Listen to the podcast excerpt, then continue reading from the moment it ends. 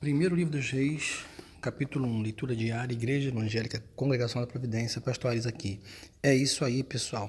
Começamos um novo livro. O livro dos Reis, cronologicamente, posto adequadamente após 2 Samuel, vai falar muito da história dos reis de Israel, né? E o primeiro versículo fala assim: Sendo, pois, o rei Davi já velho e entrado em dias, cobriam-no de vestes, porém não aquecia. Então disseram os seus servos: Busquem para o rei, meu senhor, uma moça virgem que esteja perante o rei e tenha cuidado dele e durma no seu seio, para que o rei, meu senhor, se aqueça.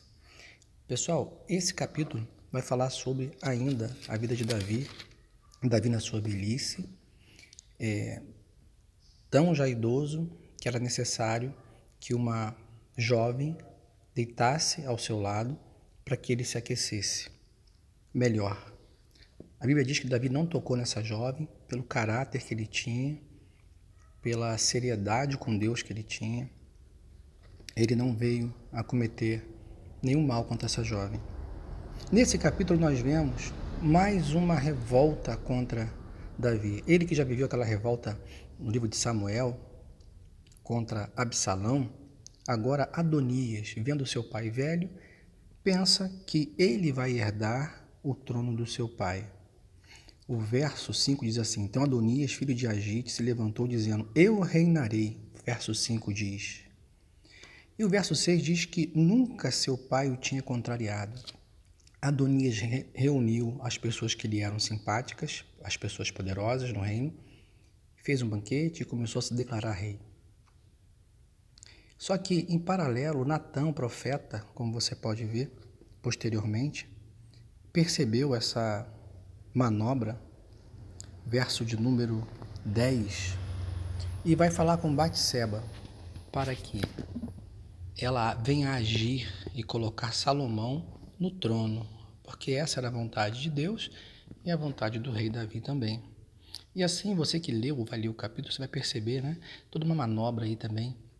E Batseba conversando com Davi e mostrando, né, que havia uma intenção de Adonias então Davi, é, que não tinha ainda, né, ainda é, colocado o reino sobre, sobre Salomão, ele vem então a indicar Salomão como rei e ele então, Salomão é estabelecido como rei de Israel.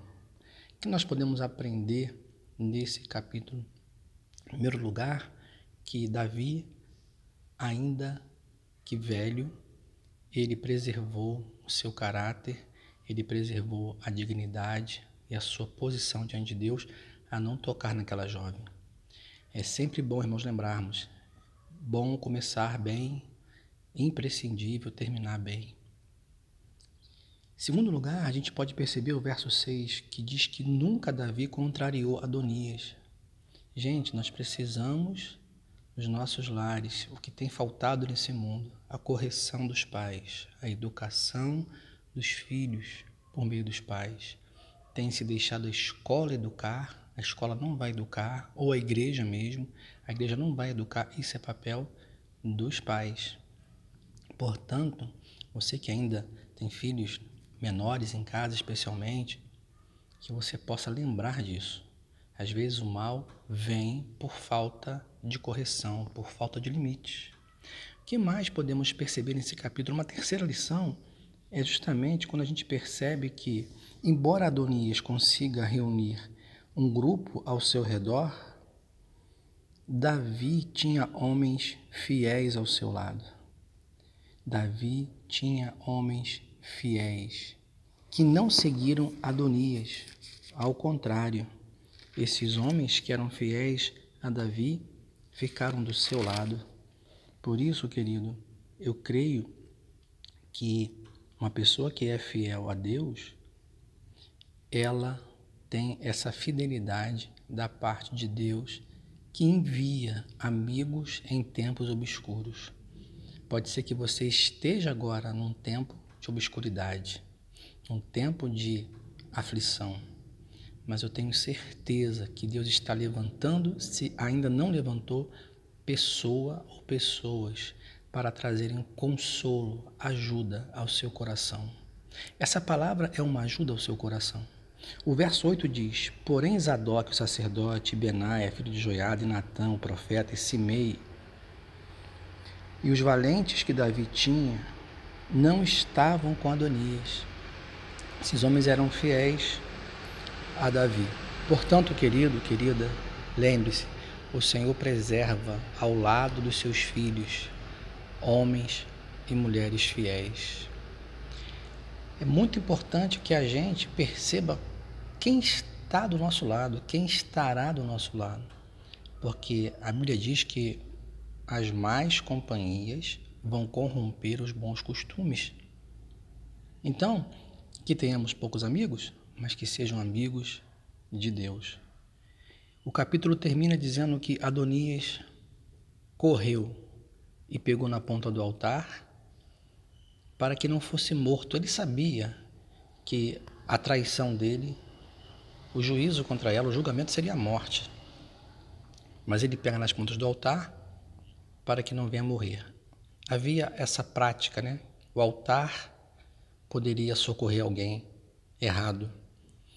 E assim Adonias não foi morto. Quando olho para esse altar, eu lembro da cruz de Cristo. A cruz de Cristo.